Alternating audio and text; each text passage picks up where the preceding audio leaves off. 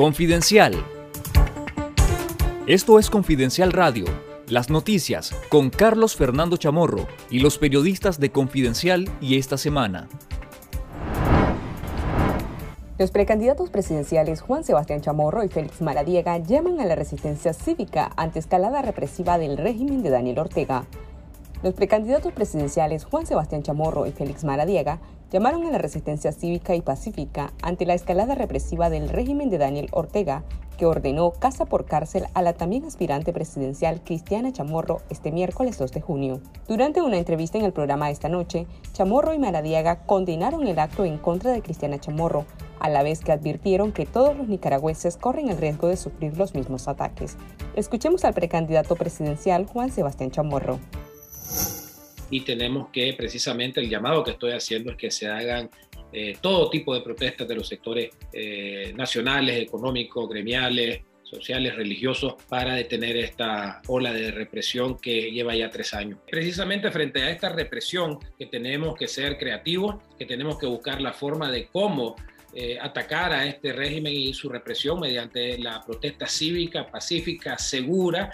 y hay un montón de eh, elementos dentro de la, eh, del repertorio de acciones que se pueden hacer, piquetes, paros nacionales. Existe una gran cantidad de elementos de protesta que están sobre la mesa y que deben de implementarse eh, a mi juicio, si no este, este país lo vamos a perder con esta dictadura que realmente está, como decía, llevando a la destrucción de todas las instituciones, de todas las libertades públicas, Carlos. Esto dijo el también precandidato Félix Maradiaga esto debe ser la gota que derrame el vaso. No solamente porque Cristiana goza sin lugar a dudas de un amplio respaldo nacional y por lo que ella representa desde la oposición política, sino porque como claramente dijo Juan Sebastián, hoy se lo hacen a Cristiana, esto se lo pueden hacer a cualquier otro nicaragüense. Esto debe movilizar, y debo decirlo claramente, Carlos Fernando, a los sectores económicos del país que hasta ahora habían pensado que con el dictador se puede encontrar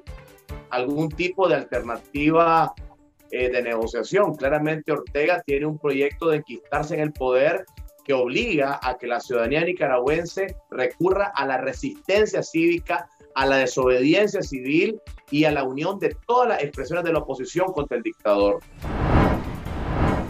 Actores y organizaciones nacionales e internacionales expresaron su rechazo a la arremetida del régimen Ortega Murillo en contra de la precandidata presidencial Cristiana Chamorro Barrios, a quien se le impuso casa por cárcel e inhibición de facto para optar a la presidencia de la República.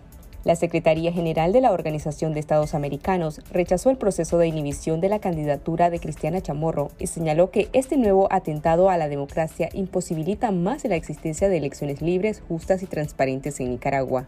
Desde Costa Rica, el secretario de Estado de los Estados Unidos, Anthony Blinken, señaló que la arbitraria inhabilitación de la líder política Cristiana Chamorro refleja el miedo de Ortega a elecciones libres y justas y que Nicaragua merece democracia real. Blinken viajó a Costa Rica para una reunión con cancilleres centroamericanos en su primera visita a América Latina. El Consejo Superior de la empresa privada aseguró que las acciones del Ministerio Público y el Poder Judicial constituyen una clara violación a sus derechos políticos y que las mismas impiden la solución a la actual crisis sociopolítica y el restablecimiento de la paz y la democracia en Nicaragua.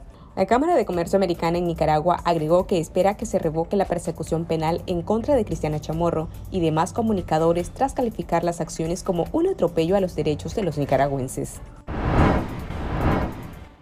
El propietario de 100% Noticias y político opositor Miguel Mora confirmó que mantendrá su candidatura presidencial con el Partido de Restauración Democrática si éste lograra que el Consejo Supremo Electoral, controlado por la dictadura, le devuelva su personería jurídica. Mora anunció su decisión de mantenerse en el PRD durante una entrevista en la revista matutina del Canal 10. La decisión de Mora abriría una nueva banda en un escenario electoral que muestra a una oposición fragmentada.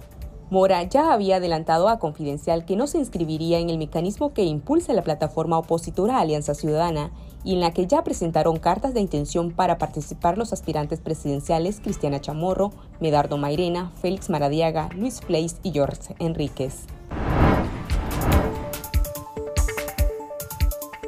Esto fue Confidencial Radio, de lunes a viernes a las 12.30 del mediodía y los jueves una edición especial a las 11 de la mañana Escuche nuestros podcasts en Spotify y visítenos en confidencial.com.ni con el mejor periodismo investigativo.